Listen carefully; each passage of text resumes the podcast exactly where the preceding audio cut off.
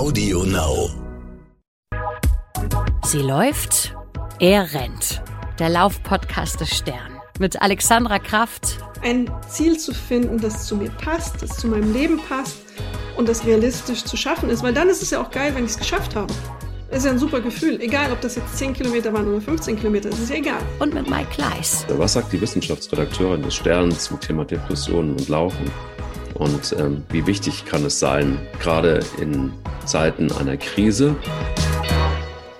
Hallo Alex, wie läuft's? Hallo Mike, bei mir ist es heute schon gut gelaufen. Wie ist es bei dir gelaufen? Beschissen auf Deutsch gesagt. ich habe es versucht und habe meinen Fuß wieder zurückgesetzt und habe beschlossen, ganz in Ruhe, nachdem mein Job heute gelaufen ist, für die Nachmittagssonne auszunutzen, etwas früher Schluss zu machen, um dann zu laufen, nicht zu rennen. Das ist ein guter Ansatz. Wenn du die Ruhe dafür hast, dann laufen zu gehen, ist immer das Beste. Ich brauche sie. Ich brauche den Ausgleich, weil mich die Pandemie langsam aber sicher, und das ist auch unser Thema übrigens heute, ein bisschen ramdösig im Kopf macht, weil ähm, ja, der Inzidenzwert nach oben schnellt und teilweise schon Richtung 200er Marke kratzt, ähm, was nicht so richtig gut ist. Und unser Thema heute ist, was macht das Laufen mit unseren Köpfen im positiven Sinn? Wie kann das Laufen ja letztendlich auch sowas wie Depressionen heilen, wäre wahrscheinlich zu viel gesagt, aber zumindest mal erträglicher machen. Und äh, wie wird es eingesetzt in Therapieform? Was macht das Laufen mit uns? Und jetzt haben wir eine Situation während der Pandemie oder innerhalb der Pandemie, die nicht unbedingt positiv stimmt. Und ich glaube, das macht mit jedem Menschen da draußen was, mehr oder weniger. Was macht es mit dir? Ich bin jetzt auch langsam angestrengt. Ich bin ein durchaus positiver Mensch und ähm, habe mich schwer dagegen gewehrt, das so an mich rankommen zu lassen. Ich habe mich damit eingerichtet. Das war okay, aber ich vergleiche es jetzt mal gerne mit einem Marathon. Man ist jetzt bei Kilometer 38. Das Ende, das Ziel ist in Sicht. Und das ist ja der Kilometer, bei dem die meisten aussteigen, weil es wirklich richtig, richtig weh tut. Man muss sich nochmal anstrengen. Und so fühle ich mich im Augenblick. Es ist wirklich dieser Final Stretch, dieses Finale, ähm, noch einmal ran, noch einmal es schaffen. Und es schlägt mir einfach auf die Stimmung. Äh, es ist, äh, die Ablenkung fehlt. Man kommt nicht mehr so raus. Die sozialen Kontakte sind weg. Ich habe kürzlich mit einem Psychologen für eine Geschichte, für einen Stern darüber gesprochen, der sagte dann irgendwann, jetzt lassen diese Resilienzkräfte, also dieses Immunsystem unseres Geistes auch langsam nach. Mhm. Und ähm, das ist eine schwierige Situation gerade. So fühlt es sich für mich an. Wie ist es bei dir, Mike? Also bei mir war es lange Zeit so, dass ich bin wahrscheinlich grundsätzlich erstmal jemand, der sehr positiv ist und der auch positiv in diese gesamte Krise gegangen ist und auch dabei geblieben ist. Und ich immer davon überzeugt war, ich habe meinen Sport, ich habe das Laufen. Das hilft mir nicht nur, mein Immunsystem weiter zu stärken, ähm, was eine, immer eine gute Grundlage ist, ganz egal, ob es dieses Viech da draußen weiter gibt oder nicht, sondern hatte immer da sehr viel Kraft und Energie, auch während des Laufens und habe da viel Energie rausgezogen. Und verrückterweise ist es so, dass ich während der Pandemie immer mehr ins Laufen kam, anstatt ins Rennen. und und äh, ja, wir haben ja auch das eine oder andere Mal schon drüber gesprochen mir hat das sehr gut getan, einfach auch mal, mal stehen zu bleiben, ähm, mal mir die Gegend anzugucken, mal Kraft auch aus der Natur zu schöpfen. Ich habe es vermieden, zu viele Medien zu konsumieren tatsächlich. Ich habe ähm, vermieden, andauernd Fernsehen zu gucken, mir die nächsten Nachrichten zu geben, weil was soll sich denn ändern in zwei Tagen? Also die Werte sind so, wie sie sind, die Pandemie bleibt, äh, wirklich richtige Lösungen gibt es nicht. Und für mich war klar, das Laufen bringt mir zumindest eine Teillösung. Insofern, als dass ich körperlich ausgeglichen bin und auf der anderen Seite, dass ich mir den Raum und die Zeit nehme, mich mit mir selbst auseinanderzusetzen und auch die Seele baumeln zu lassen, um durch die Pandemie zu kommen. Mittlerweile, und da schließe ich dann auch gerne ab zu deiner Frage, ähm, ist es so, dass es mir sehr schwer fällt. Also es ist so, dass es ha, mir mittlerweile sehr schwer fällt, Freunde nicht mehr zu sehen, um immer nur diese Videocalls, immer nur ähm, eine merkwürdige Form von Nähe zu haben, nämlich eine digitale Nähe. Und ich habe so ein bisschen Angst davor, was passiert eigentlich dann, wenn man die Leute wieder sieht? Wie geht man denn dann eigentlich mit dieser Nähe wieder um? Also es ist so was, was viele Gedanken, die ich mir mache, was passiert eigentlich dann, dann danach? Dann wieder habe ich mich dabei, dass ich gar nicht so lange drüber nachdenken mag, weil ich Angst davor habe, dass uns die vierte Welle knallhart erwischt und die fünfte und die sechste. Und da denke ich, lauf so schnell du kannst und renn. und, und, und manchmal denke ich mir so zwischendurch auch, und das gebe ich gerne zu, während ich laufe, dann habe ich auch mal den einen oder anderen Kilometer, wo ich einfach nur renne, weil ich es auch brauche. Ich muss zugeben, ich habe jetzt 14 Tage lang es ein bisschen hängen lassen. In Hamburg war es hm. relativ kalt.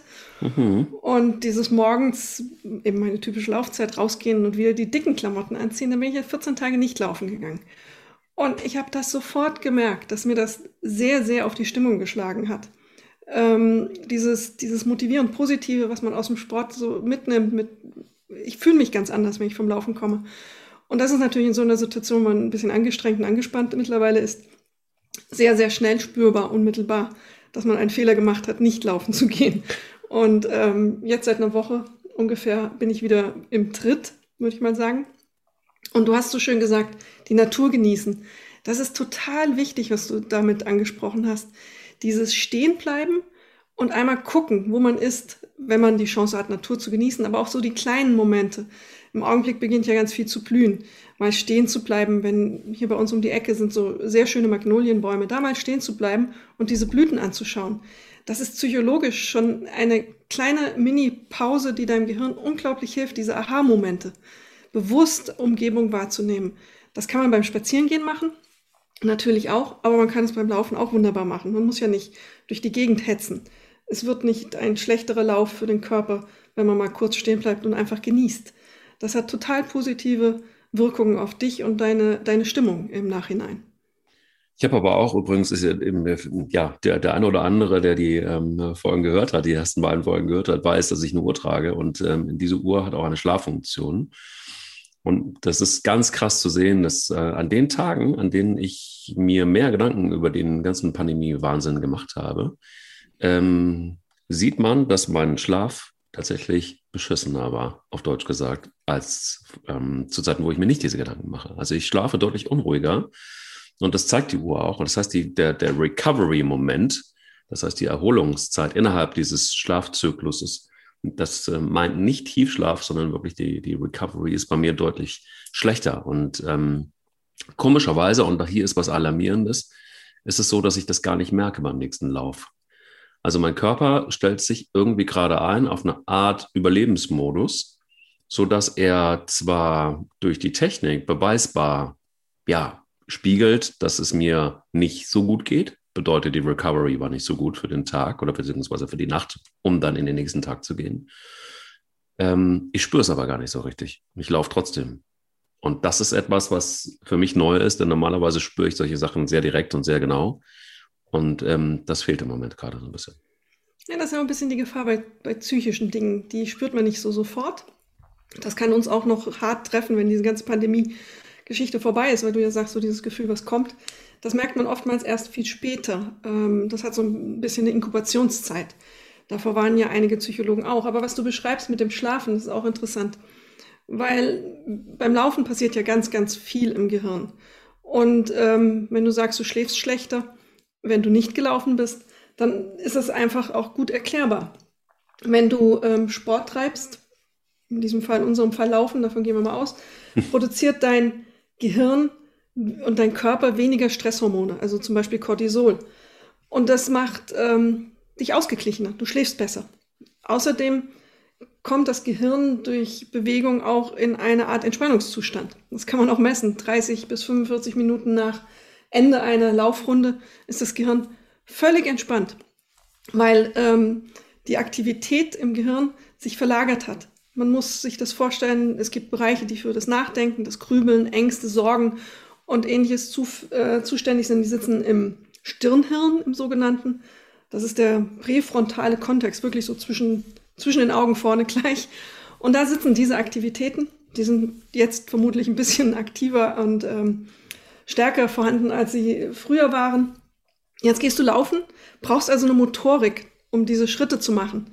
Jeder Schritt ist ja eigentlich ein kontrolliertes nach vorne fallen. Der Körper muss es hinkriegen, dass du nicht stürzt. Der muss ausbalancieren, die Nervenzellen signalisieren etwas aus den Füßen. Dein Gleichgewichtssinn ähm, gibt dir auch Zeichen. Das ist alles, was unbemerkt und unbewusst abläuft, das dafür sorgt, dass du nicht fällst, sondern eben dich nach vorne bewegst. Und ähm, deswegen verschiebt sich die Aktivität von diesem schwieriges Wort, präfrontalen Kortex in diesen motorischen Bereich. In, ähm, und das kriegt wie eine Auszeit, das Gehirn. Du merkst es auch, wenn das verschwinden, die Gedanken, dieses Grübeln, dieses ewige Nachdenken über ein Thema. Mir geht das total. Wenn ich loslaufe und irgendein Problem habe, ich merke das nach 10 Minuten, 15 Minuten, egal ob ich will oder nicht. Ich denke nicht mehr darüber nach. Ansonsten könnte ich nicht laufen. Sonst würde es nicht funktionieren. Beides geht nicht gleichzeitig. Und das ist die große, große Stärke der Bewegung und des Laufens, des Spazierengehens, des Walkens, wie auch immer man sich fortbewegt. Beim Laufen ist es besonders ausgeprägt, weil es eben dieses koordinierte, orchestrierte Bewegungsablauf dahinter steckt. Kleines Geheimnis, was ich hier gerne verrate, ähm, naja, nicht ganz gerne, aber muss ja sein, das ist ja dieser Podcast, der Sie läuft, er rennt heißt. Ich bin sogar ein Stück gegangen und zwar ähm, bei dem letzten, also ich bin letzte Woche fünfmal gelaufen und da war es so, dass beim letzten Lauf, beim fünften Lauf, war es so, dass ich eins eben nicht geschafft habe, was du gerade beschrieben hast, nämlich mein Hirn hat nicht abschalten können. Und äh, das ist was, was ich sehr selten erlebe, was aber dann dazu führt, dass ich meist die letzten zwei Kilometer oder auch nur den letzten Kilometer gehen muss.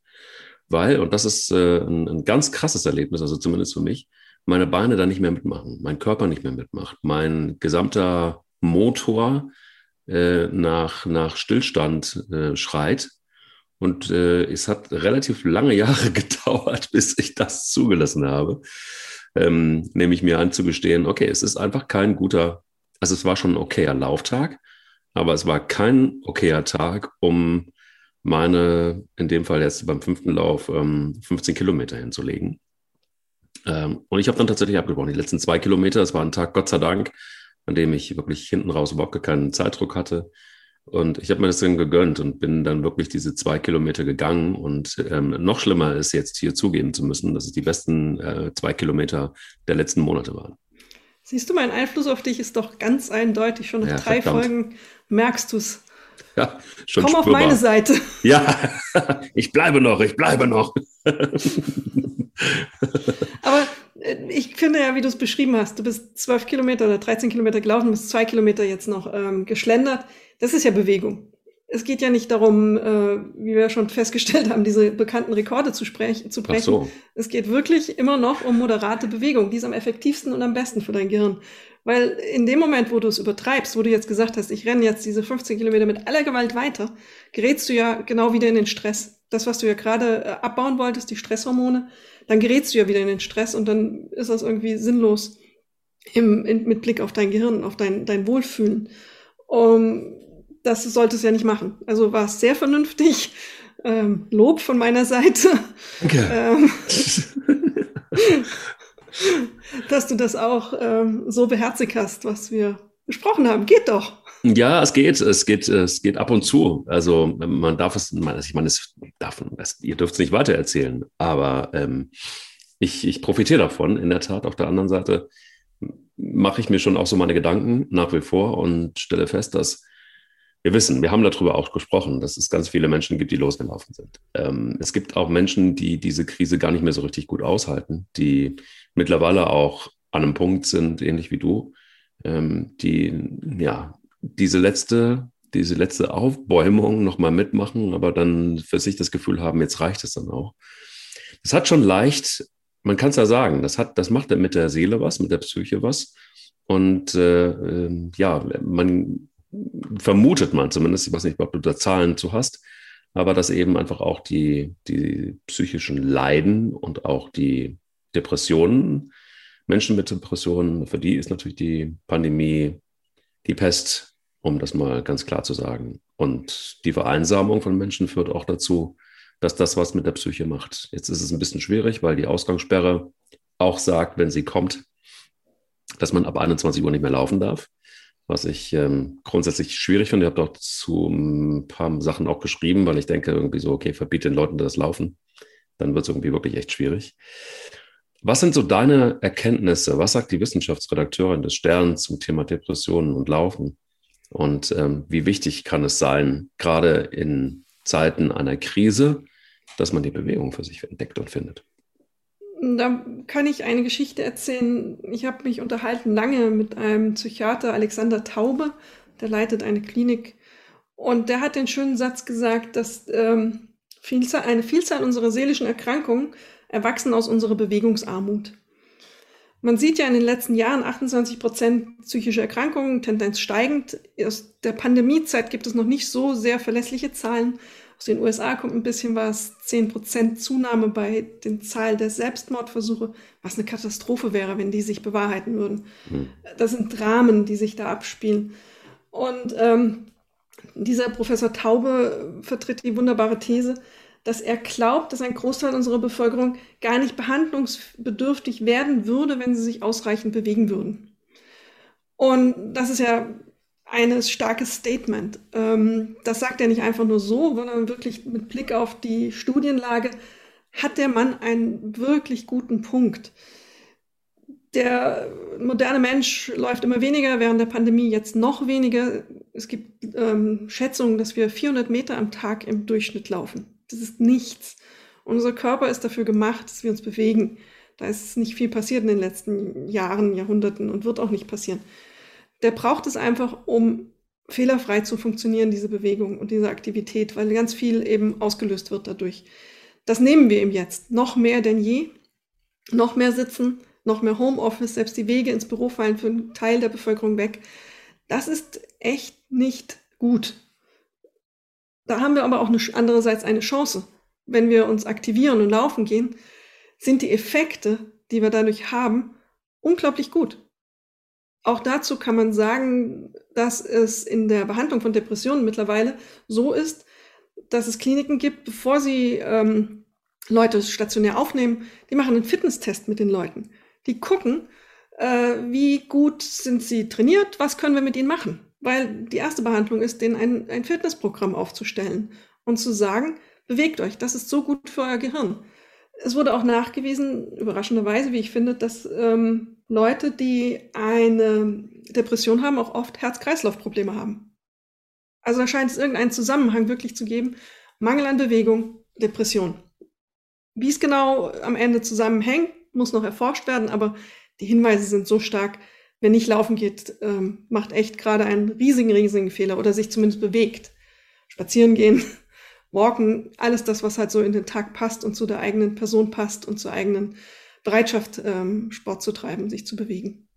Ich kann mich erinnern, ich habe vor drei Jahren ein bisschen recherchiert und ähm, wollte unbedingt was zum Thema Laufen und Depressionen schreiben und letztendlich auch mal ein paar Menschen hören, die, wie, wie, die in Depressionen stecken, die daran erkrankt sind, ähm, die Sport treiben und denen es hilft und auf welche Art und Weise es ihnen hilft. Und habe mich eingesneakt in ein paar geheime Gruppen in den sozialen Netzwerken, habe mich zu erkennen gegeben und habe auch gleich direkt gesagt, ich leide nicht unter Depressionen, aber ich würde gerne wissen, ähm, wie das so ist ähm, und vor allen Dingen die Kombination aus Laufen und Bewegung und, und, und Depressionen und ob es okay ist, dass ich da einfach mal ja, mit reinlausche und vielleicht auch mal ein paar Fragen stellen kann. Und was dann passiert ist, war im Vorfeld war es schon ein bisschen schwierig. Ich habe mich mit ein paar Kolleginnen und Kollegen ausgetauscht, die alle gesagt haben, nein, ein totales Tabuthema. Ähm, darüber zu schreiben ist total, mach es nicht, es interessiert auch keinen Menschen. Und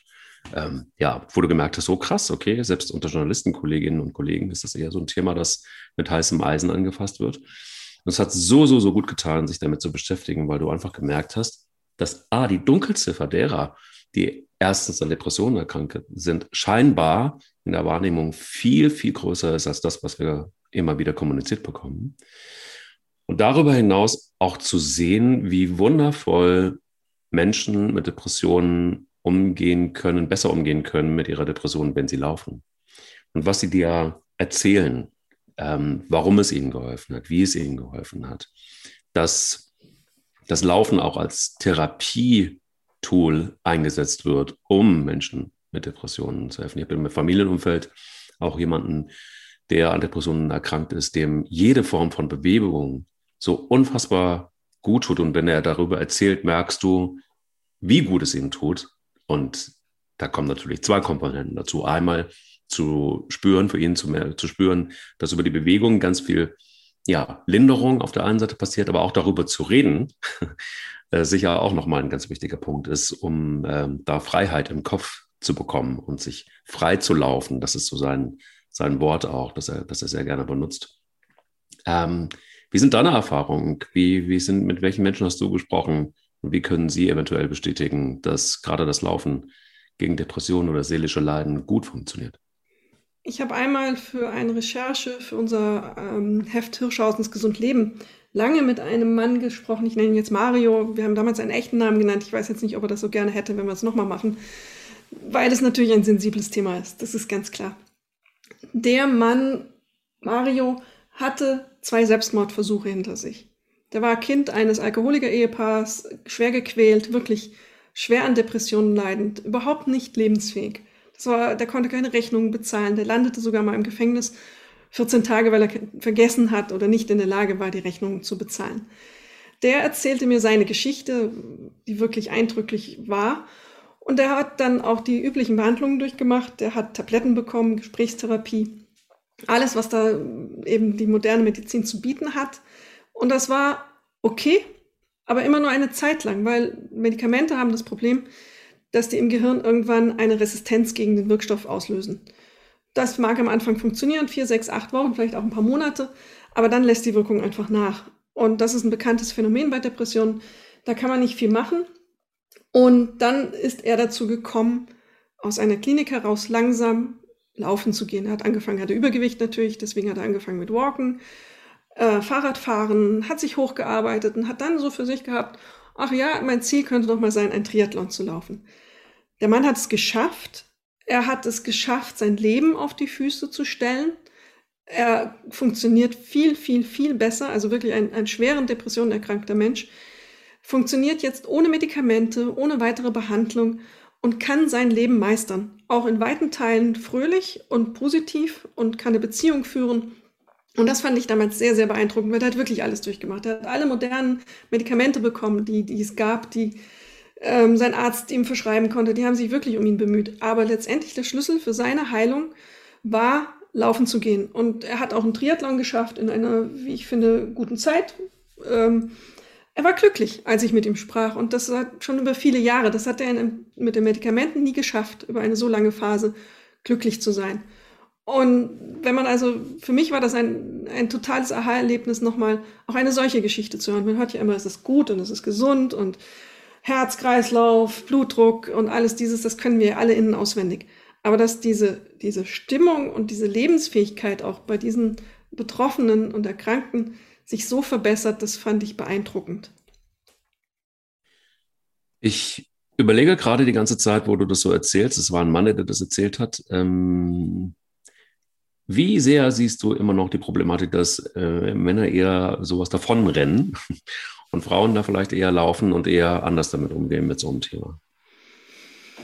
Naja, bei Männern ist es ja erstmal offensichtlich auch so, dass sie eher nicht zugeben, dass sie ein Problem haben auch ein, gerade ein psychisches Problem. Da ist ja die Hürde ohnehin schon größer und bei Männern scheint sie noch einen Ticken größer zu sein als bei Frauen. Natürlich ist die Gefahr, dass man es dann übertreibt und ähm, ich kenne auch aus meiner Familie einen Fall, der hatte dann quasi äh, die, ein, die eine Problematik ersetzt durch, durch Training, der hatte ein Alkoholproblem und hat, dahinter steckte auch am Ende eine Depression. Und er hat irgendwann für sich entdeckt, Laufen hilft mir aber er hat es ins Extreme verkehrt. Also es war dann Ultramarathon und alles dieses. Das führte dann dazu, dass er irgendwann nicht mehr laufen konnte, was natürlich eine Katastrophe ist. Ja, diese Gefahr gibt es, weil es ja eine Problematik viel hilft. Ähm, auch die, das Gefühl ist, was man dazu haben könnte, viel hilft viel und dann macht man es eben und ähm, danach fühlt man sich ja auch erstmal gut. Aber es stresst ja dann wieder, es stresst das Gehirn.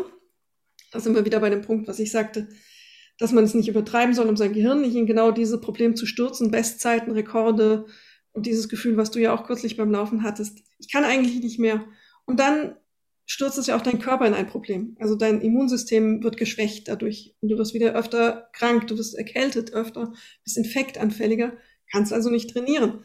Wenn du nicht trainieren kannst, dann kann dein Gehirn nicht die positiven Effekte haben, weil das ja immer relativ kurzfristig muss ja immer erneuert werden. Du musst also diese positiven Effekte haben, auch regelmäßig trainieren. Das ist gar nicht, das ist viel wichtiger als die Intensität, ist das regelmäßige Training. Und daraus erwachsen dann neue Probleme. Also die Dosis ist wichtig und natürlich, wenn Männer dazu neigen, es eben ein bisschen zu übertreiben, sind sie auch gefährdeter, in dieses Problem zu rennen im wahrsten Sinne des Wortes. So gesehen ist dieses Innehalten und mal schauen, wo bin ich, wo will ich hin, was ist mein Ziel? Und ich habe dir auch erzählt, der Mann wollte dann Triathlon machen, hat er auch gemacht, aber er hat dann wieder die Kurve zurück in das Gesunde gemacht, weil das muss man auch einmal aussprechen, 42 Kilometer zu rennen für einen Marathon oder für ein Triathlon noch mehr verrückte Dinge zu machen, ist an keinem Tag im Leben gesund. Das schädigt ja. ähm, so viele Dinge. Ähm, das ist einfach Grenzen austesten. Wenn man das gemacht hat, ist gut. Wenn man das einmal braucht, finde ich okay. Ich brauche es nicht. Ich möchte keinen Marathon laufen. Ich möchte noch nicht mal einen Halbmarathon laufen. Ähm, das unterscheidet uns ja nun sehr stark. Aber dann ist auch gut, und wenn man dann den Weg wieder zurückfindet in das normale, in das moderate Training, was wirklich das gesunde Training ist, das ist äh, zentral wichtig. Grundsätzlich bei dir. Ich denke nur, dass, dass es für, für den einen oder anderen wahrscheinlich auch ähm, in der Depression schon auch helfen kann, Ziele zu definieren. Und das ist ja auch das, was das Laufen gut kann oder zumindest mal die Mechanik, die das Laufen bietet. Ähm, da gibt es grundsätzlich die Möglichkeit der Ziele, nicht nur das Ziel zu erreichen, sondern auch die persönlichen Ziele zu erreichen und von mir aus auch zu modifizieren. Bedeutet, äh, vielleicht gibt es auch Ziele, die ich gerne erreichen möchte. Und ähm, die Ziele stecke ich mir und ähm, ja, freue mich darüber, dass ich sie erreiche. Ich glaube, das ist auch bei Depressionen ähm, auch bewiesen, dass es auch diese, gerade diese Leitplanken braucht, um, ähm, um da eine Verbesserung und auch Erfolgserlebnisse letztendlich einfach auch, die das Selbstbewusstsein unterstützen zumindest, ähm, dass das natürlich auch total legitim ist. Ich glaube auch, ich bin völlig bei dir, natürlich ist es überhaupt nicht gesund, solche langen Distanzen zu laufen und auch ein Ultramarathon, da spreche ich aus Erfahrung. Ich musste gerade so ein bisschen schmunzeln, weil für mich äh, klang es so, mutete es so an, als ob sich dieser Mensch, von dem du gesprochen hast, in die andere Sucht quasi gelaufen hat. Ähm, das könnte mir nie passieren. Niemals könnte mir das passieren. Jeder, der Ultramarathon läuft, weiß, dass es natürlich einfach auch eine Form der, ja, wie soll ich sagen, man beweist es sich selber, dass es eben doch noch ein bisschen weiter geht. Ähm, und auch das Körperliche, ähm, das dahinter steht, nämlich eine enorme Anstrengung und das auch schaffen zu können. Ich habe mir wahrlich darüber Gedanken gemacht, immer mal wieder, ist das eine Form von Depression, die ich da mit mir rumschleppe und der ich davon renne? Oder ist es so, dass ich, so wie ich gestrickt bin, schon auch jemand bin, der Ziele gerne hat? Und in der Tat war zweiteres nach langer Überlegung und nachdem ich auch wirklich das mal mit einem Experten besprochen habe, weil ich so ein bisschen Angst hatte, ist das eine Depression und du weißt es vielleicht gar nicht, dass es eine ist und du willst dich einmal kurz absichern. Ähm, das war nicht nur einmal kurz absichern, sondern ich hatte da tatsächlich mal so ein paar Stunden, wo ich das mal reflektiert habe. Und es kam dann dabei raus, es ist wohl so, dass es meinem Charakter geschuldet ist, dass ich gerne Ziele mag und ähm, dass ich sie dann auch verfolge. Und deshalb ist aber dann, glaube ich, die Schwierigkeit, immer den Absprung zu finden im wahrsten Sinne, dass äh, man sich da vielleicht einfach nicht rein verrennt Oh, das sind aber wirklich Wort, Worthülsen. Ich, ich schmeiß auch gleich hier nochmal 10 Euro ins äh, Phrasenschwein rein, versprochen. Ähm, das kommt schon nicht durch die Radiovergangenheit. Ähm, auf jeden Fall, was ich sagen wollte, ist, den Absprung zu finden, um dann in eine Normalität zurückzukehren und wie auch immer die Normalität für einen aussieht, ist ja dann auch immer wieder total individuell verschieden. Äh, kann eine gute Idee sein, weil was kommt denn, wenn du 100 Kilometer gelaufen bist? Was kommt denn dann danach? äh, Respekt, dass gerade eine Bekannte von mir, Sonny von Opel, einmal versucht hat, von München nach Hamburg zu laufen. Allerdings nicht durch, sondern einfach auch mit Pausen im Sinne von Schlaf und aber dann doch schon jeden Tag gelaufen. Wenn man sowas für sich mal macht und so eine Challenge braucht, finde ich das völlig legitim. Aber ich glaube, wenn man da sich in die nächste ja, Sucht läuft, ist das eine gute Idee oder ist das so ein Suchtverhalten, das ja, das auch medizinisch begründet ist? Weißt du was darüber? Also natürlich gibt es dieses Phänomen, dass eine Sucht durch die andere ersetzt wird. Gerade was ich beschrieben habe, dem, der ein Alkoholproblem hatte. Für den war das ganz klar Ersatz. Du brauchtest diesen, diesen, diesen Wohlfühlfaktor, hat er woanders gesucht, den er vorher im Alkohol gefunden hat. Der hat woanders gesucht. Und es ist ja auch so, dass im Gehirn eben, wie wir ja schon besprochen haben, Stresshormone reduziert werden. Es bilden sich ähm, neue Stoffe wie Tryptophan, das ist eine Vorstufe des Wohlfühlhormons Serotonin, das macht dich, es fühlt sich gut an. Und ähm, das hilft dir, deine Emotionen besser zu verarbeiten, wozu du vielleicht vorher was anderes benutzt hast.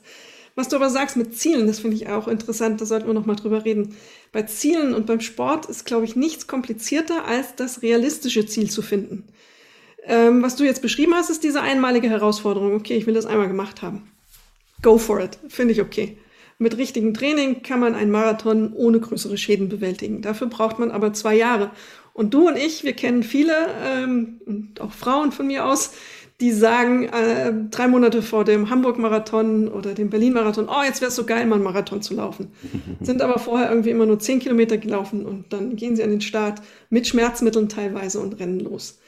Das ist nicht äh, gut, auf, äh, auch für den Kopf nicht, weil das ist, was ich vorhin schon sagte, Stress. Und das willst du beim Sport nicht. Das ist genau das Gegenteil von dem, was du brauchst, wenn du Sport treiben willst. Deswegen ist es so, so wichtig, diesen äh, Ansatz zu finden, wo ist das realistisch für mich erreichbare Ziel? Wo geht die Reise hin? Das muss auch steigerbar noch sein. Es muss ja auch mein Leben lang halten. Äh, Sport ist ja nicht irgendwie eine Sache, die ich jetzt zehn Jahre mache und dann im Alter aufhöre. Im Idealfall mache ich mein Leben lang Sport, bewege mich mein Leben lang, weil es mir mein Leben lang gut tut. Gerade im Alter wird es umso wichtiger, dass man aktiv bleibt.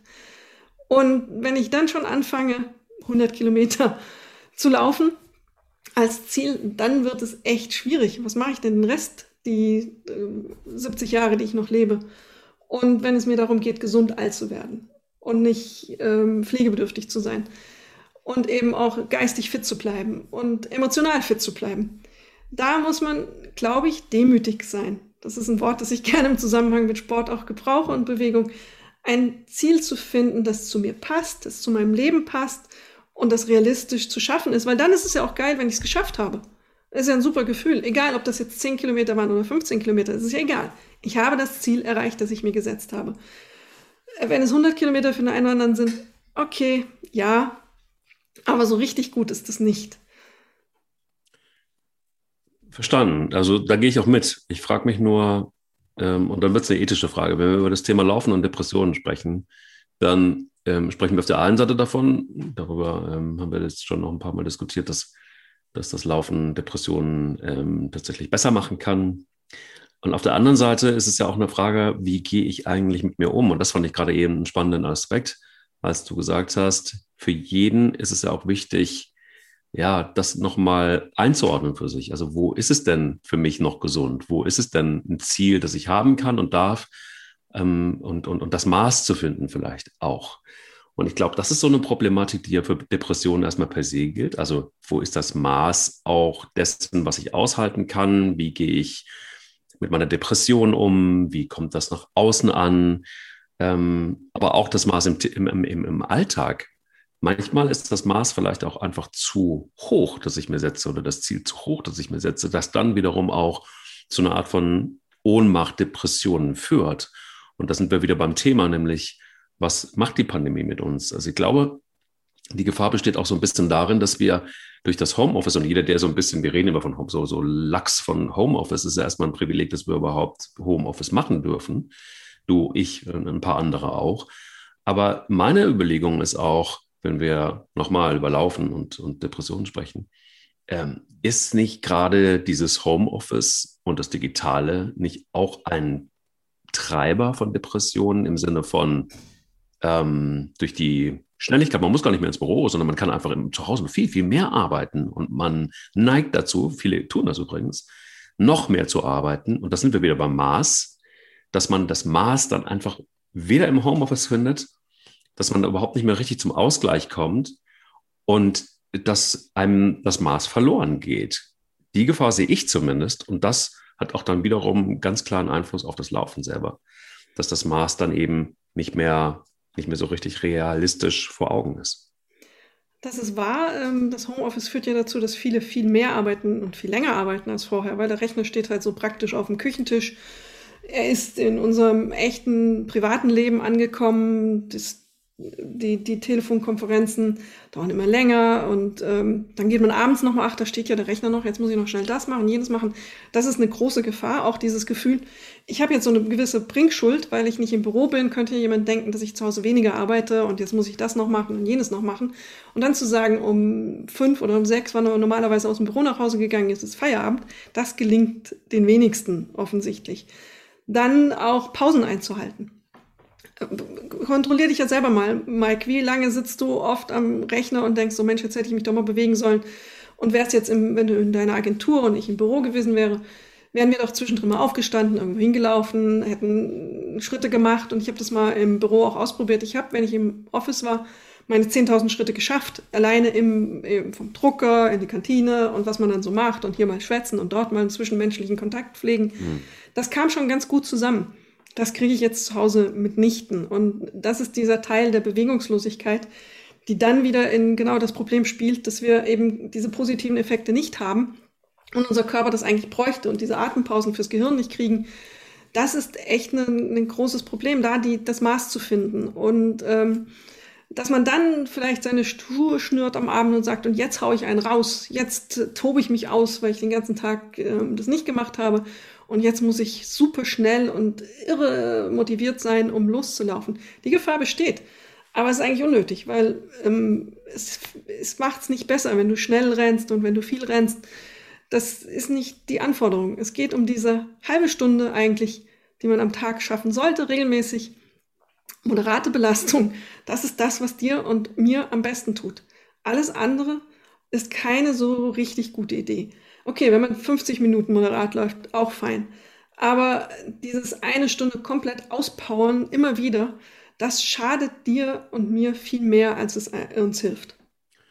Ich meine, ich bin, bin so, ein, so ein Viech, ich brauche auch so ein bisschen, wie soll ich sagen, Guidance. Also das heißt, ich äh, habe es ganz gerne, wenn ich erinnert werde. Also es ist nicht so, dass ich nichts mehr merke, aber es ist auch ganz, ich habe es ganz gerne, dass ich so Zeichen kriege. Jetzt ist es bei mir so, dass die Bewegung alleine schon, wenn du drei Hunde hast, dann musst du dich bewegen, wenn man den ähm, ja, Pflichten des Hundehalters dann nachkommen will. Dann hast du auf jeden Fall deine Spaziergänge, mindestens drei am Tag.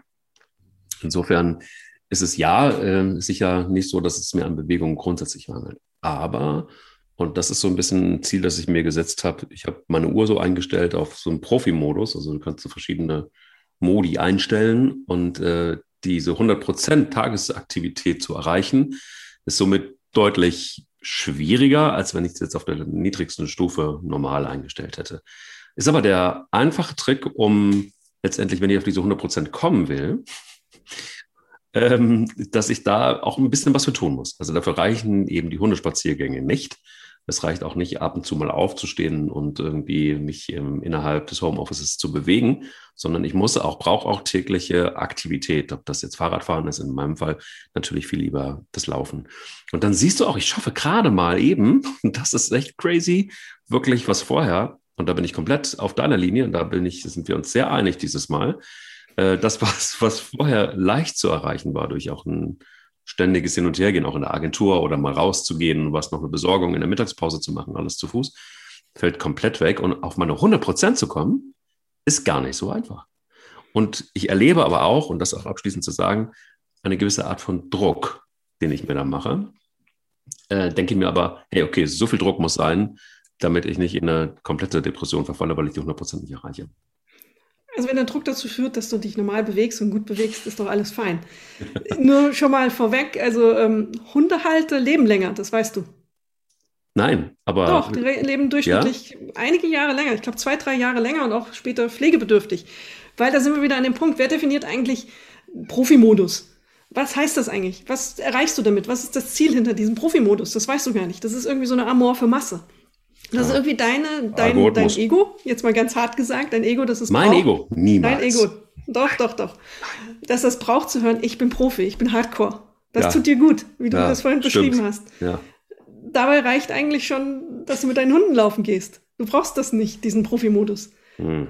Du siehst hm. die Belastung, die du eigentlich durch Moderate, ich wiederhole mich an dieser Stelle sehr gerne, weil man es nicht oft genug sagen kann. Ja, sag es nur nochmal. Durch moderate Aktivität bekommst, reicht aus Es muss niemand Rekorde brechen. Es muss niemand ähm, mit dem brennenden Lungen durch die Gegend rennen. Es reicht aus, langsam, ein bisschen außer Atem, Puls gesteigert, loszugehen.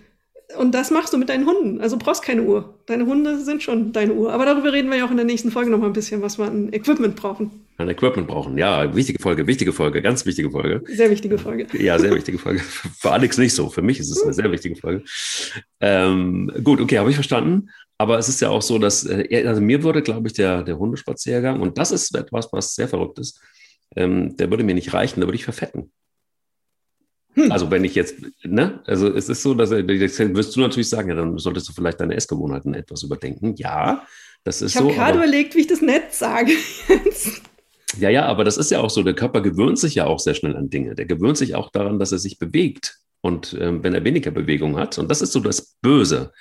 Also, und das ist, glaube ich, auch so ein bisschen, um wieder ein bisschen ernsthaft zu werden, auch, glaube ich, so, dass das so die Krux, ähm, wir haben von Suchtverlagerung gesprochen gerade eben. Ne?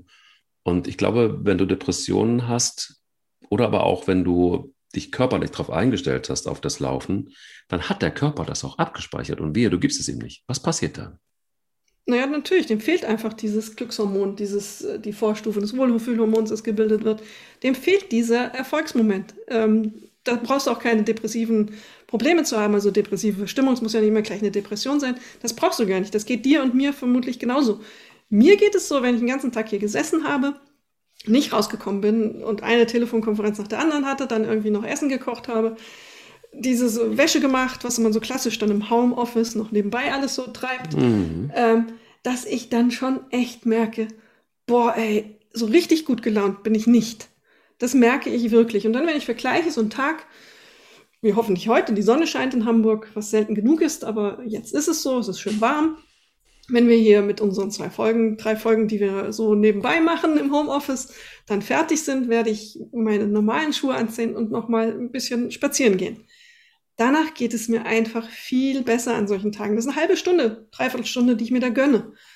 Äh, und, und das merke ich sofort. Ich schlafe besser, ganz klar.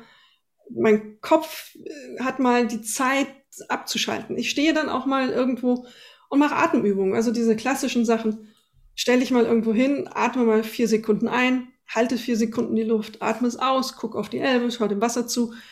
Und gerade wenn man in der Stadt ist und dann auf, auf so einen Fluss schaut, der relativ groß ist, einfach mal diesen weiten, den Blick in die Weite zu genießen, diese Zeit sich mir zu nehmen, äh, ist eine enorme Bereicherung an solchen Tagen, in denen ich es mache. Und ich ärgere mich jedes Mal danach, dass ich es vielleicht am Vortag nicht gemacht habe. Und natürlich braucht mein Körper und mein Gehirn das, weil sonst diese, diese ganz banal diese Stoffe nicht entstehen, die mir helfen. Ja, das kann ich total gut nachvollziehen. Vor allen Dingen deshalb, weil, wie soll ich sagen, ich, ich glaube einfach, dass äh, diese ja, Pandemie noch eins zeigt, nämlich, dass es erstmal eine gute Idee ist, loszulaufen sowieso, aber dass wir auch vielleicht die, die, hm, die Chance nutzen, um uns über ein paar Dinge wieder mehr bewusst zu werden, wenn wir es schaffen, die Laufschuhe anzuziehen. Und ich habe es vorhin angesprochen, der wirkliche Overload an Informationen, was diese Krise angeht. So dieses ständige Auseinandersetzen. Ich glaube, das kennt jeder von uns, dass man, egal welches Gespräch du beginnst, es ist oft erstmal mit dem Thema Corona verknüpft. Das ist das, was ich so unfassbar finde, dass das so omnipräsent ist, dieses Thema, dass egal, ob du mit der Familie telefonierst, ähm, mit Freunden telefonierst, mit Kollegen telefonierst. Ähm, wir merken es ja auch so, wie geht's uns mit, also die erste Frage ist immer so, wie geht's dir, was macht dir? Und dann erzählt jeder auch so, was die Pandemie mit einem, äh, mit einem macht. Das ist so omnipräsent und vorgelagert. Das wirkt ja auch auf uns und das wirkt die ganze Zeit, die ganze Zeit. Und ich glaube, manchmal vernachlässigt man das irgendwie und denkt so, ja, normal. Aber nee, es ist eben nicht normal. Es ist ja eine Krisensituation, vergessen wir immer. Und ähm, ich stelle fest, dass ähm, viele auch gar nicht so richtig, und ich habe vorhin so ein bisschen die Frage gestellt, Männer, Frauen, wie gehen die damit um? Ähm, auch mit, mit, mit seelischen Problemen. Ich kenne, und das ist übrigens, es ist noch lange nicht angekommen in unserer Gesellschaft. Ich kenne so viele, auch junge Menschen, deutlich jünger als wir, die, die genauso wenig gerne darüber sprechen, ähm, die genauso wenig gerne zugeben, dass es ihnen gerade super, super schlecht geht. Und es gibt schon auch Gründe, und das finde ich etwas, was ganz toll ist beim Laufen während der Pandemie, die Menschen, die losgelaufen sind, die tun sich das erstmal nur für sich. Die müssen gar nicht weiter drüber sprechen. Die tun einfach was für sich. Das ist ganz privat. Dieses Laufen, egal zu welch, mit welcher Geschwindigkeit, egal ob man jetzt läuft oder rennt, man tut es erstmal nur für sich. Und man merkt sofort auch, man kann sich mit sich selbst, selbst auseinandersetzen. Man merkt, das Laufen macht was mit dem Körper und was mit der Seele. Und deshalb finde ich das Laufen gerade im Moment so toll, weil du musst, wenn du keinen Bock hast, und das ist ja auch total menschlich und völlig okay, nicht drüber reden, was das mit dir macht, dann machst du es eben mit dir selber aus, aber auf eine gute und gesunde und ähm, sportliche Art und Weise. Geht es dir auch so? Also, dass man manchmal gar keinen, dass du gar keinen Bock mehr hast, darüber zu sprechen? Absolut. Das Mindeste, was ja passiert, ist, dass diese, diese Dauerschleife im Kopf unterbrochen wird. Diese immer mhm. wieder derselbe Gedanke, immer wieder dieses, wir befinden uns ja in einem Zustand der Bedrohung. Ist einfach so. Auch wenn wir das verleugnen, wir merken das schon. Und äh, der Körper merkt das und der Kopf merkt das. Du gehst laufen, diese Dinge im Gehirn passieren, die ich vorhin beschrieben habe, also die Verlagerung der Aktivität in einen anderen Bereich, dieses Motorische passiert und damit durchbrichst du diese Gedenk Gedanken. Und das ist eine unglaubliche Bereicherung in diesem Moment, auch eine Erleichterung. Mal eine halbe Stunde nicht immer darum kreisen, was muss ich jetzt machen, wie gefährlich ist es, wie ist der Inzidenzwert und einfach mal auch nicht dieses Dauerfeuer eben Nachrichten, Eilmeldung hier, Eilmeldung dort. Du kannst dich ja fast nicht entziehen. Du musst dich schon sehr isolieren, wenn du im Augenblick nicht mitbekommen möchtest, wie der Inzidenzwert ist, wie viele Leute sind gestorben, wie gefährlich ist diese Variante, jene Variante, wo kommt der Impfstoff gerade nicht her, welche Nebenwirkungen hat er. Da musst du dich schon sehr, sehr zurückziehen, um das nicht mitzubekommen. Und dieses Dauerfeuer einmal eine halbe Stunde, dreiviertel Stunde nicht zu haben, weil man eben irgendwo in der Gegend rumrennt, ist großartig. Das ist äh, viel Geld wert. Wenn man das als Medikament verpacken würde, wäre es wirklich ein, eine Millionen, Milliarden äh, Geschäft, was man damit machen könnte. Man kann es nur leider nicht verpacken als Medikament, man muss es immer noch selber machen. Und ähm, das muss man nutzen. Ich kenne es von mir, ich, wenn, auch wenn sich das jetzt so unkonkret erstmal anhört, da gehört die Gedankenmühle auf. Wenn ich loslaufe, die ersten 100 Meter bin ich vielleicht noch so ein bisschen angespannt, dann finde ich meinen Rhythmus, ich habe mein Tempo, das ändert sich einfach nicht. Und dann geht das langsam eben in diesen Takt über. Und ich habe ein lustiges Erlebnis immer, ich muss auf dem Rückweg ähm, 100 Treppenstufen nach oben. Und mein Spiel ist immer, die sind so ein bisschen unterteilt, diese Treppenstufen einmal am rechten Fuß anzufangen, einmal am linken Fuß. So nach dem Motto, keine Überbelastung auf eine Seite, was natürlich Quatsch ist. Ähm, ich schaffe es nicht, mir zu merken, mit welchem Fuß ich zehn Schritte vorher angefangen habe es ist in dem Moment, weil mein, mein Kopf eben mit der Motorik beschäftigt ist, ist mein Kopf nicht in der Lage, sich dieses andere Gedankenmodell zu merken. Ich stehe dann immer an der nächsten Stufe und denke, Mist, welcher Fuß war es dann? Hm, rechts, links? Na gut, egal. Passt schon. Also du siehst, was dann wirklich, welche Macht dieser Sport hat über dein Gehirn, unbewusst. Und das muss man nutzen. Das ist eine, eine Möglichkeit, die wir haben, die ähm, man wohldosiert nutzen kann und die einem großartig helfen kann durch diese schwierige Situation jetzt noch die letzten Kilometer zu kommen. Wir sind kurz davor, wir sehen die Zielfahne. Es ist ähm, nicht mehr so viel, was wir schaffen müssen. Auch dazu kommt noch, ähm, habe ich am Wochenende gelesen in der New York Times, die ich ab und zu mal lese, wenn ich Zeit habe, in der war eine wunderbare Studie über ähm, die Wirkung von Sport auf das Immunsystem. Und da stand drin, dass eine halbe Stunde mäßiges Training, wie gesagt, meine Lieblingsformulierung, moderates du lachst, ähm, eine der besten Prophylaxen gegen COVID, schwere Verläufe von Covid ist. Und ähm, alleine schon deswegen sollte man äh, zwei bis dreimal die Woche einfach seine Schuhe anziehen, rausgehen, sein Tempo finden und seine Bewegung machen. Es ist eine wirkliche Bereicherung auf so vielen Ebenen und es schützt. Viel hilft viel, hast du gesagt, hat meine Oma auch immer gesagt. Und ähm, das ist auch mein Lebensmotto. Deshalb werde ich einfach nicht eine halbe Stunde, sondern. Moment, Moment. Ich habe gesagt, viel hilft nicht viel. Ah, ah, verdammt, dann habe ich das wieder falsch verstanden. Oder da wollte es. in der Leitung gekracht haben, oder wie? Ah, wahrscheinlich, ja, genau. Dann werde ich aber trotzdem ja, nicht eine halbe, sondern gleich nochmal eine Stunde laufen gehen und etwas für mein Immunsystem und meine Seele tun. Und äh, bin dann wieder fit in der nächsten Woche, wenn es heißt, sie läuft er rennt und danke dir ganz herzlich für diese Folge. Danke dir auch. Viel Spaß. Wenn, lass es langsam angehen. Sie läuft, Er rennt. Der Laufpodcast des Stern. Mit Alexandra Kraft und mit Mike Kleiss. Audio Now.